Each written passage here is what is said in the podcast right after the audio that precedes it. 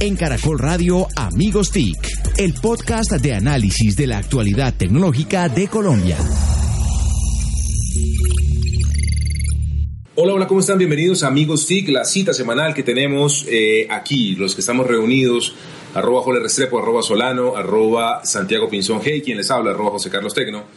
Eh, en esta cita que, como les comentaba, semanalmente nos encontramos para poder hablar de temas de tecnología, de temas de TIC. Así es, estamos a la expectativa de qué opinan los candidatos, cuál es su agenda para los próximos cuatro años en temas de economía digital y transformación digital. Queremos conocer cuáles sus propuestas y claro, estamos muy contentos de tener un gran invitado en el día de hoy. Voy con el invitado, mi querido Solano. Bueno, pues hoy tenemos a uno de los candidatos que aparece relativamente nuevo para la opinión pública, para muchísimas personas eh, y viene pues precisamente con toda la fuerza del Centro Democrático. Hoy tenemos a Iván Duque. Doctor Duque, muchas gracias por estar con Amigos TIC. Muchas gracias, para mí es un placer estar acá en Amigos TIC y yo soy arroba Iván Duque.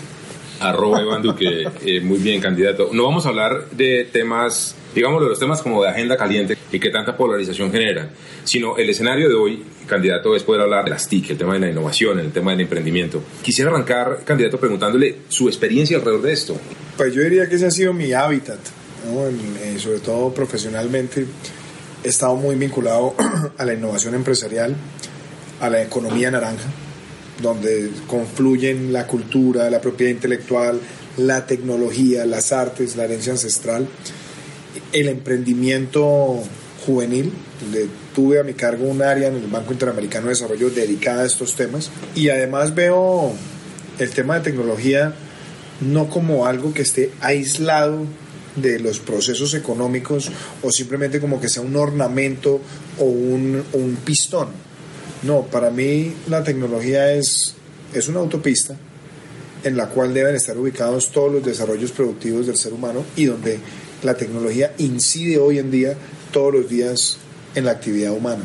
Aquí en Amigos TIC, candidato, hemos siempre sido unos convencidos de que con TIC se pueden solucionar muchos de los problemas de esa agenda que está sobre la mesa tan importante, temas de Santiago de transparencia, y es un tema muy transporte, importante, apropiación, un emprendimiento. gobierno digital. ¿Qué traduce un gobierno digital en, en- en su eventual gestión? ¿Qué sería eso? Yo, yo voy a ser un poco brusco. eh, Hágale. para, para mí el tema no es un gobierno digital, es que ya es una sociedad digital. Entonces, eh, lo que no puede pasar es que el gobierno esté aislado de esas realidades. Estamos en el año 2018, el año 2017 se conmemoraron 10 años desde que se lanzó el iPhone. 10 años desde que Jeff Bezos lanzó el Kindle. 10 años desde que la computadora Watson, que fue el primer gran experimento de inteligencia artificial, fue lanzado por David Ferrucci. Entonces, lo que hoy estamos viviendo ya es la segunda generación de esos procesos. El mundo está hoy manejado por aplicaciones móviles. Tenemos eh, una economía colaborativa con unos crecimientos exponenciales en todo. Entonces yo creo que el papel del Estado es cómo el Estado se vuelve más ágil, más eficiente, más transparente, más efectivo a partir de la tecnología. Yo estoy promoviendo, por ejemplo, que en materia política tributaria empecemos a utilizar el Big Data y el blockchain como herramientas para, para mejorar el recaudo. Que si queremos además darle más transparencia a los procesos licitatorios en el Estado, la tecnología blockchain tiene que ayudar. Yo quiero que, por ejemplo, eh, las aplicaciones móviles sean un mecanismo a, a partir del cual el Estado empieza a pensar cómo facilita eh, el acceso de los ciudadanos a bienes y servicios.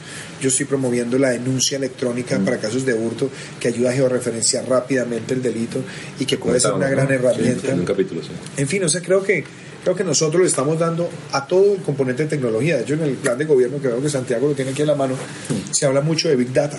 Lo, lo tiene y, Big Data. y le tiene, vea, lo tiene. Big Data en la agricultura, Big Data en tecnología, Big Data en infraestructura.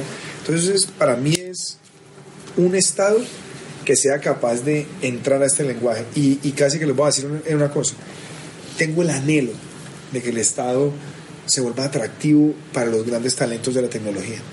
Hoy los grandes talentos de la tecnología en el Estado, y eso es como el parque jurásico, no quieren entrar allá. Y yo creo que hoy lo que más necesita el Estado es tener la posibilidad de traer diseñadores, programadores, personas que, que sepan entender necesidades con el lenguaje de la programación para resolverlos desde el Estado. Candidato, me imagino que usted eh, considera que en estos años quizás nos rezagamos en ese, en ese sentido de gobierno digitalizándose, pero y quiero preguntarle si de todos modos le reconoce algo a esta administración. Es que, yo no, a mí no me parece, eh, y voy a ser claro, yo, yo creo que los ministros de comunicaciones que ha tenido este gobierno son personas que, que, que tienen solvencia, que han estado en, eh, me parece que, que, han, que, han, estado vinculados de alguna manera a, procesos donde la tecnología ha participado. Creo que Diego Molano conoce muy bien el tema de tecnología, estuvo en el sector de tecnología. David Luna, aunque no viene del sector, me parece que se ha rodeado con gente muy buena y él ha sabido tomar algunas acciones de política pública. Entonces uno tiene que reconocer esas cosas porque son personas que, que le han puesto esto buena voluntad. ¿no? Esto no se trata de, de atacar personas. ¿no? No, yo, lo que yo creo es que como país en general, nosotros tenemos una, una, actitud un poco timorata frente a la tecnología y tenemos unos problemas de regulación que me parecen fatales.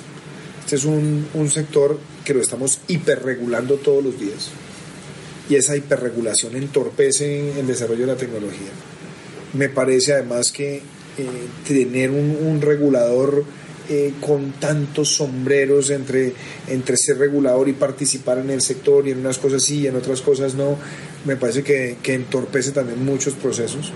Entonces yo preferiría de pronto que Colombia migrara más hacia, un, hacia una mayor desregulación uh -huh. y que el regulador fuera un regulador convergente. Nosotros tenemos una multiplicidad de, de reguladores en los sectores de las TIC. Sí, entonces usted tiene ente en televisión, usted tiene ente en la CRC, usted, es mayor, y, claro, y, y, entonces eso es desorden. Y, y, sobre no todo... No es especialización, es desorden. No, es, es, yo creo que es un desorden, yo creo que es un desorden y sobre todo seguimos teniendo unos problemas donde queremos atajar, atajar el desarrollo de la tecnología. Entonces, hoy, por ejemplo, el mercado de, de, de televisión es televisión over the counter.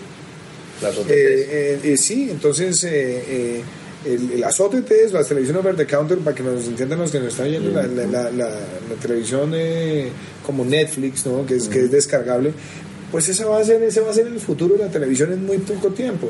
Entonces nosotros todavía estamos en unos debates de, de cómo vamos a regular esto. Eh, en materia, por ejemplo, de la infraestructura, en la inversión en infraestructura, nosotros seguimos tratando de, de, ponerle talanqueras a que el que vaya a expandir la red, entonces tiene que compartir la red, sí. entonces el que ya tiene una red grande no quiere seguirla ampliando porque no la quiere compartir y seguimos atrapados. Y hay unos temas también de regulación accesoria que tienen que ver, por ejemplo, con la cobertura de las antenas en el país. O sea, ya es que cada municipio tiene su POT y claro, y, y, entonces nosotros seguimos hablando de 4G y ya en el mundo se está hablando de 5G y entonces nosotros para tener una cobertura básica que nos permita triunfar con el internet de banda ancha tenemos muchas restricciones en comunidades donde dicen que la antena les va a, dar, les va a traer enfermedades o, o que viene a entorpecer herencias ancestrales, etcétera. Y al final terminamos afectando es la evolución dinámica del sector de las telecomunicaciones que debe estar asociado es con el gran objetivo nacional que es la calidad de vida. Cuando a mí me preguntan TIC, yo digo, TIC es calidad de vida. Uh -huh. No es aparatos, no es, no es circuitos, no es antenas, sí. es cómo nosotros mejoramos la calidad de vida a partir de acercar el conocimiento y los bienes y servicios a las manos de las personas. Es equidad, es finalmente tener equidad. De alguna manera, porque por ejemplo, yo recorro el país hablando de la educación digital. Uh eh, estuve en el Cesar, en el sur del Cesar, y en el sur del Cesar pues hay unos problemas de desplazamiento eh, a, a, los centros educativos de los muchachos. Claro. Entonces uno les dice, bueno, entonces viene lo que nosotros proponemos de, de la educación digital con internet de alta velocidad. Y los muchachos dicen, aquí eso es imposible, nosotros queremos colgarnos de cualquier antena a ver dónde nosotros tenemos mejor señal. El país necesita profundizar la cobertura de su red y que la red se traduzca en mayor velocidad y que mayor velocidad le permita a muchas personas mejorar su calidad de vida. Y también participación sobre esa red, ¿no? Que haya mucho emprendimiento, desarrollo de aplicaciones y acceso y demás. Bueno, ahí voy a decir una cosa brutal, es que, y, y volvemos a hablar de las malas decisiones. Este es un país que hace 10 años no tenía desarrolladores, desarrolladores de aplicaciones móviles. No tenía. Hoy perfectamente puede tener 80 mil. Y, y entonces aquí cuando viene una reforma tributaria, entonces es paque, métele impuesto a los planes de, a los planes de datos. Entonces es, un, es, es casi que borrar con el codo lo que se hizo con la mano. Si nosotros no somos fabricantes de celulares y necesitamos mejorar la calidad de la tecnología. Y, lo que y la tecnología es el dispositivo, es el canal a través del cual gravitan los desarrolladores. No le entorpezca eso a la sociedad. No se lo entorpezca, facilite que la sociedad tenga la herramienta, porque lo que viene detrás, que son los desarrolladores, que es esa industria, pues hay que dejarla florecer. Está hablando usted de las cláusulas de permanencia, que No, estoy hablando de la reforma tributaria en particular, que cuando grabó los planes de datos, al Ah, final del claro, día, ¿quién le termina dando por la cabeza? los Le, termina dando por la cabeza a los desarrolladores. Al emprendimiento que a Jorge le gusta. Sí, al emprendimiento y, y uno de los pilares de, de- de su campaña es precisamente el emprendimiento. Eh, ¿Cuál es la propuesta suya alrededor del emprendimiento y sobre todo este emprendimiento, de emprendimiento digital? Pues ahí en, en las 162 propuestas estamos haciendo una apuesta para que Colombia no quede rezagada en el desarrollo de nuevas tecnologías. En los próximos 10 o 15 años van a desaparecer muchas profesiones, muchas. La cuarta revolución industrial. Nosotros tenemos dos opciones. O volvemos a llegar tarde, nosotros somos expertos en llegar tarde a la fiesta, o tratamos de llegar antes a la fiesta, y llegar antes a la fiesta implica que demos las señales correctas. ¿Qué señales correctas? Yo diría, Colombia debe tomar una decisión agresiva. Nosotros debemos vernos como país para que nosotros seamos la potencia en Sudamérica de Big Data, Cloud Computing, Internet de las Cosas, inteligencia artificial, blockchain. Empresa que venga a desarrollar esas áreas en el país va a tener una exención del impuesto de renta por 5 años o 10 años a cambio de la generación de empleos de calidad en el país. Pero en ese punto, eh, el otro lado, el lado del sector privado, porque obviamente aquí estamos buscando política pública y que uno tuviera un Ministerio de Agricultura con apropiación tecnológica, lo mismo en salud, hablando de historia clínica sector electrónica. justicia. Y ahí va el punto. Terrible. Justicia tiene un enorme reto y usted está hablando de Big Data y de blockchain. Eh, es un sector que es muy atrasado en mentalidad por efectos prácticos de utilizar la tecnología. Siglo ¿Cómo lo ve? XIX. Siglo Sí, XIX. sí, ¿Y no, qué era eh, siglo XX? Eh, como diría un amigo, es de la época prefax. Sí. Y es verdad, la justicia, la justicia es así. Ahí hay un capítulo sobre, sobre justicia, en el capítulo de, de- donde hablamos de legalidad. Y lo que estamos tratando de decirle a Colombia es, vea, primero reclute talento. Si usted quiere tener mejor justicia, ningún sistema judicial es mejor que la calidad de los jueces. Y la pregunta es, usted tiene que conseguir los jueces del siglo XXI, no los jueces del siglo XVIII. Entonces tiene que ir a las facultades, reclutar el mejor talento, traerlo a la rama y ojalá sean jueces tequis. Segundo, que nadie pueda estar en la rama judicial aspirando a una alta corte sin haber pasado cinco años por la rama para que permanezca. Entonces lleva que los buenos entren y estén un tiempo. Tercero, expediente electrónico.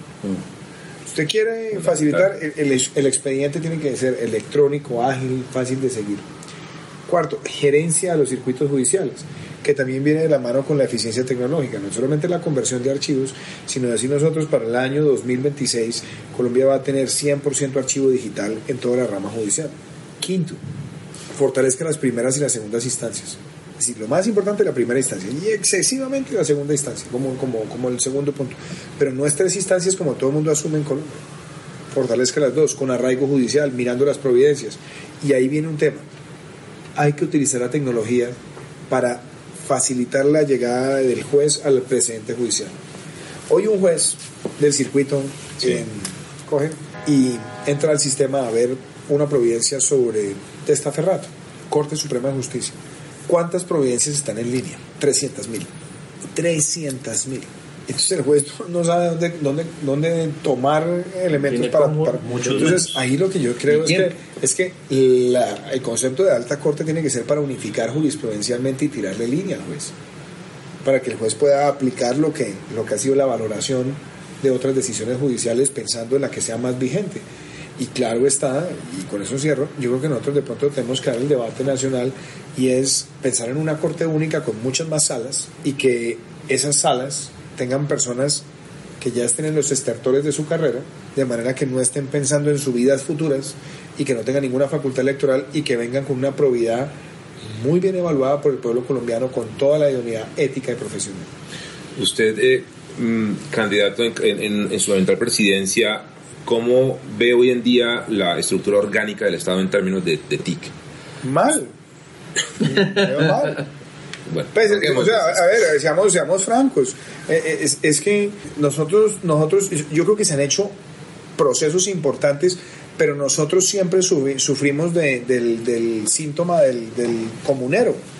Esto lo entiende bien Santiago de sus orígenes santanderianos. Comunero. ¿Por qué digo comunero? Porque, porque, porque cuando mataron a los comuneros les tiraban un brazo en charalá, una pierna en el socorro. Entonces nosotros tenemos procesos de tecnología muy buenos aislados. Entonces, ni siquiera hay hoy en día un concepto de base de, de datos relacional unificada en todas las entidades del Estado. Si usted quiere que el Estado sea más eficiente en el manejo de tecnologías, tiene que unificar las bases de datos relacionales. no estamos haciendo eso. ¿Cómo se, ¿Cómo se concibe la arquitectura? Y tenemos un problema, que lo veo en el sector privado. Multiplicidad de ventanillas. La DIAN, la UGPP, el, el ICAM, el INVIMA, eh, SAICO, Asimpro, es registro. Cada trámite con un lenguaje distinto, en una plataforma distinta, con un formulario distinto y no confluye. Si usted me pregunta a mí, lo más revolucionario que se ha intentado hacer desde el punto, desde el punto de vista de acceso al Estado. Lo empezó a hacer Nandan Nilekani en la India, cuando sacó la tarjeta única de identificación para que confluyeran todos los servicios del Estado a una sola plataforma donde yo con el número único de identificación podía entrar a todos los servicios del Estado ambiciosísimo para 1.400 millones de habitantes. Mm. Para él, Colombia hubiera sido un piloto. Me, está dando la razón. usted está pensando en meterle la mano orgánicamente a la estructura del claro, Estado. Pues es que yo, una alta consejería, por ejemplo, de emprendimiento. No, es que yo no creo en las altas consejerías, porque a mí las altas consejerías me parece que muchas veces tenían convertidas en corbatas. Son, son, unas corbatas, unos señores muy elegantes, sin presupuesto, que lo que terminan haciendo es andando, eh, dando, inaugurando foros y haciendo conferencias en PowerPoint. Mm. No, yo, yo lo que creo es que nosotros tenemos que pensar es casi que, que en un Chief Technology Officer del Estado. Eh, donde, donde se esté mirando integralmente cómo están las bases de datos, cómo está la información, cómo optimizamos, cómo facilitamos los servicios al ciudadano.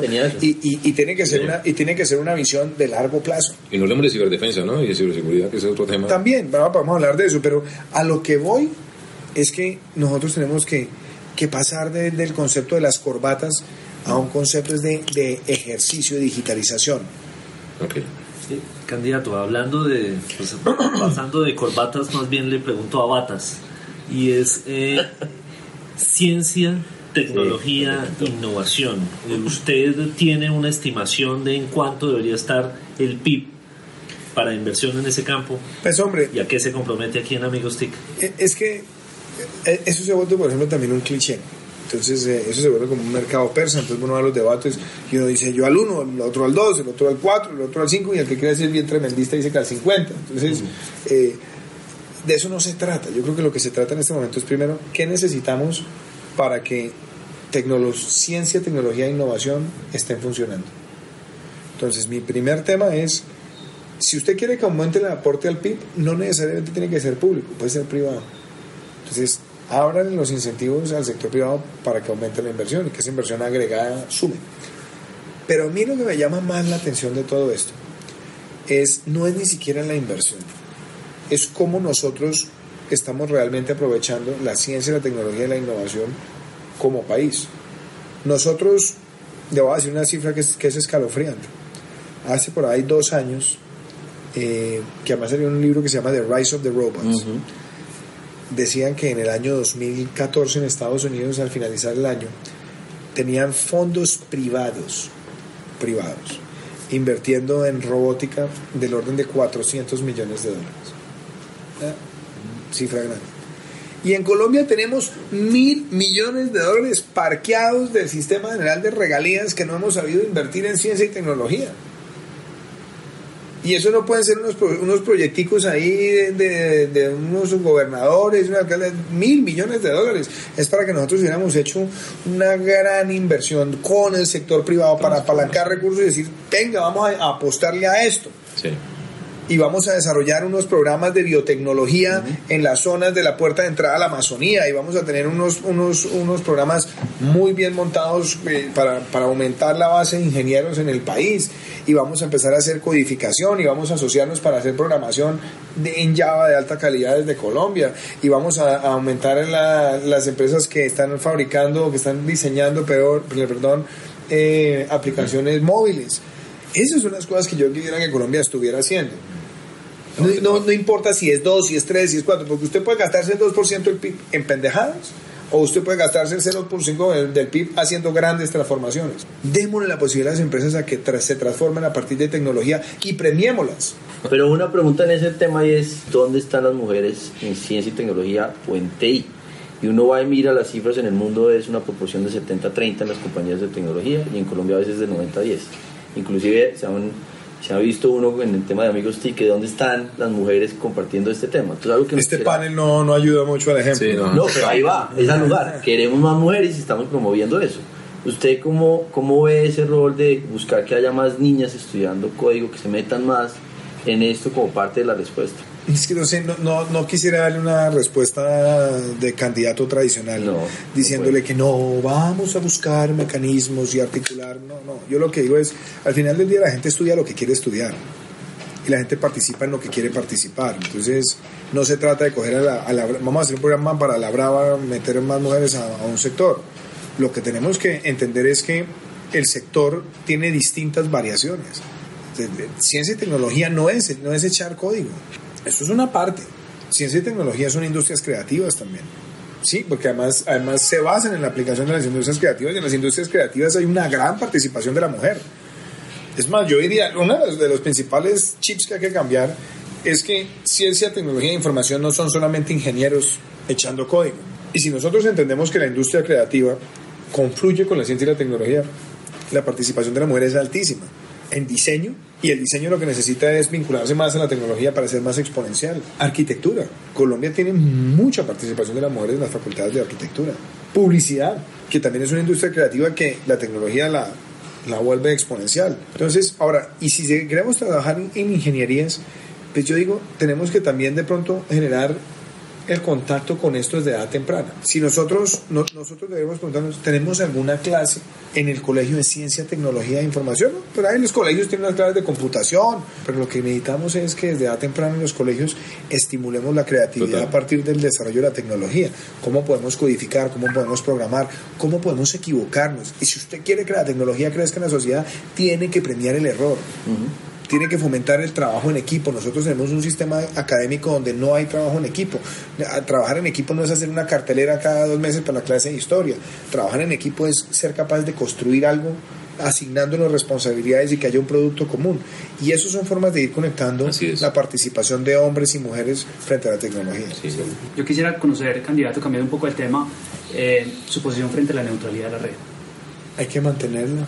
Es que yo creo que la neutralidad de la red es un principio, para mí es un principio universal. Porque si usted rompe la neutralidad de la red, está abriendo un camino terrible que es el de regular contenidos. Muy complejo, ¿no? ¿no? Entonces, eh, eso se puede prestar para muchas arbitrariedades. Bueno, y usted dijo en Twitter ayer, bueno, en estos días, para quienes están viendo y escuchando, se, se- se men- se- se pronunció sobre, sobre el tema de aplicaciones, eh, innovación, si deberían ser contempladas o no. E incluso habló del tema que estamos hablando tan complejo, el tema de Uber, ahí usted me mencionó el tema. ¿Cuál es su posición al respecto, candidato? Llamémoslo así, la economía colaborativa es unir puntos. Entonces, en el caso del transporte, usted está tratando de unir al cliente, es decir, al, al, Al que necesita. al que va en el carro y al que maneja. Entonces, la aplicación se parquea en la mitad, los une de manera rápida y exponencial. Entonces, el problema no está en la aplicación, el problema está en el transporte. El carro. Claro, porque yo que veo en Colombia, en eso tenemos que ser francos. Usted no puede tener un taxi, pagar una licencia costosa para poder operar prestando un servicio de transporte público. Y mañana aparezco yo saliendo de la casa de mi tía. Estoy varado y voy entonces me inscribo un Renault 18 que tiene mi tía o un, o un Volkswagen Jetta y, y saco una aplicación y salgo a competir con el señor del taxi porque lo que hay es una competencia desleal. Pero, entonces, entonces, entonces mi, mi- mi planteamiento ahí cuál es? Los vehículos que trabajen con aplicaciones deben tener un marco de competencia leal y legal. Ahí es donde tenemos que resolverlo. O, o entonces, entonces digan, si lo van a liberalizar, entonces, entonces no hay licencias para ninguno. pero, Pero candidato, que no podemos tener el doble rasero. con los taxistas no hay trazabilidad financiera, no sabemos cuánta plata manejan, puramente en efectivo, no tenemos data, no sabemos, eh, no, no aportan al desarrollo urbanístico de las ciudades. Y ni del tema de seguridad también, y de, y de los que la gente ve, el confort, la seguridad, la limpieza, cosas de ese estilo. Es que, a ver, ahí viene una discusión. porque hay aplicaciones móviles que trabajan con taxis. Sí, es cierto. O sea, ustedes tienen Tapsi y tienen Easy Taxi y son aplicaciones que cumplen el mismo propósito, unir puntos. Pero estas lo hacen con los vehículos que han pagado su licencia de movilidad, que tienen el permiso de circulación y que prestan un, un transporte público. Es más, usted puede llegar el día de mañana a, través de la plataforma no tener que mover plata en efectivo, porque usted puede tener el mismo esquema de pago de, o de, de, de prepago o deducción inmediata de tarjeta de crédito cuando usted tome la aplicación con un taxi amarillo. Entonces el problema no está en la aplicación, el problema está en el carro. Es que entonces es, es el tema de, de, cómo nosotros logramos que en, la, que en la sociedad mantengamos los patrones de equidad en la competencia. Y en todo nivel, en todo sector. Sí, ahora hay países, y, y voy a decir, hay países donde Uber ha tenido muchísima libertad por muchas razones, entre otras cosas porque los taxis han ido desapareciendo. En muchas ciudades de Estados Unidos los taxis desaparecieron en función de Uber, ya venían en declive. Entonces tomaron una decisión y es cualquiera que tenga un carro inscrito en una plataforma te lo maneja. Ayudas. En el caso de Colombia no se puede porque tenemos en este momento un trato totalmente desigual. A mi modo de ver, lo que hay que buscar es que la competencia no sea desleal frente al que tuvo que pagar un costo elevado para Sí. poner el, caso, el carro a circular en la prestación de un servicio público.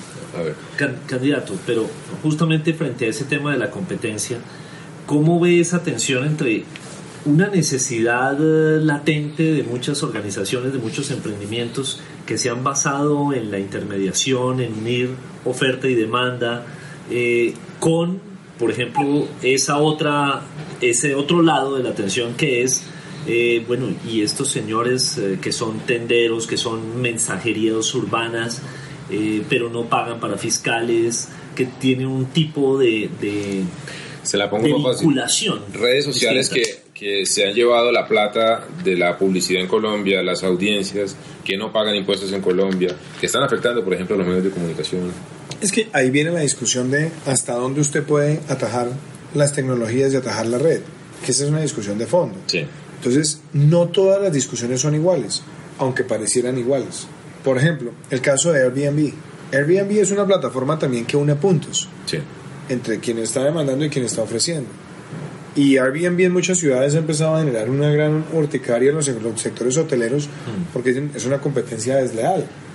Pero la, el, el propio, la, la propia dinámica de los negocios va generando sus regulaciones, regulaciones entre las personas. Entonces ya hay edificios donde no les gusta que, que en, en el apartamento al lado entren 20 personas en un mes. Si no saben quiénes son y tal, entonces empiezan en las normas de propiedad horizontal a decir, no, aquí, si usted quiere un apartamento acá, no lo puede arrendar por Airbnb.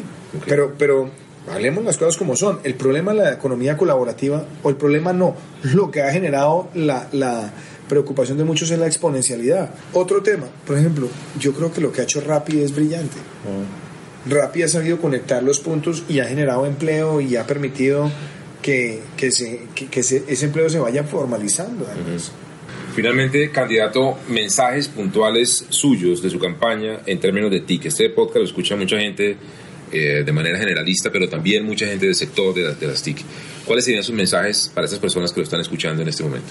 Para esas personas, primero eh, invitarlos a que nos acompañen el 11 de marzo, que vayan a las urnas y que no se les olvide pedir el tarjetón de la gran consulta por Colombia y marquen Iván Duque Centro Democrático. Lo otro es decirles que queremos un país con legalidad, emprendimiento y equidad. Legalidad es porque en esta generación en la que, estamos nosotros, nuestro mayor anhelo es pasar la página de, un país donde al delincuente siempre se le premia o siempre se le perdona o siempre se le busca el, atajo, el camino fácil o la remuneración. Y una vez decirle al criminal el que la hace la paga. Segundo, que ese sea un país de emprendedores, que en Colombia se pueda hacer empresa, que las empresas tengan un camino fácil para crecer, para generar empleo, y no el camino entorpecedor que tenemos hoy. Y lo otro es que la agenda de equidad empiece por la generación de empleos formales en Colombia. Entonces aquí hay una visión integrada. Santiago tiene ahí las 162 propuestas. Que estas 162 propuestas es lo que le estamos planteando a los colombianos para que en un gobierno nuestro, teniendo esta, este folleto al lado del radio y el Big Vaporú, Sí. vayan, vayan chuleando lo que nosotros vamos haciendo eh, para el país y que en el año 2022, cuando ya estemos llegando a esta página, la gente diga, Iván Duque nos cumplió. Eso es un gobierno con agenda, con propuestas realizables, con propuestas ejecutables y lo que queremos es dar a los colombianos la esperanza de pensar en el futuro. Y a ustedes los esperamos la siguiente semana en el próximo capítulo de Amigos TIC. En Caracol Radio Amigos TIC, el podcast de análisis de la actualidad tecnológica de Colombia.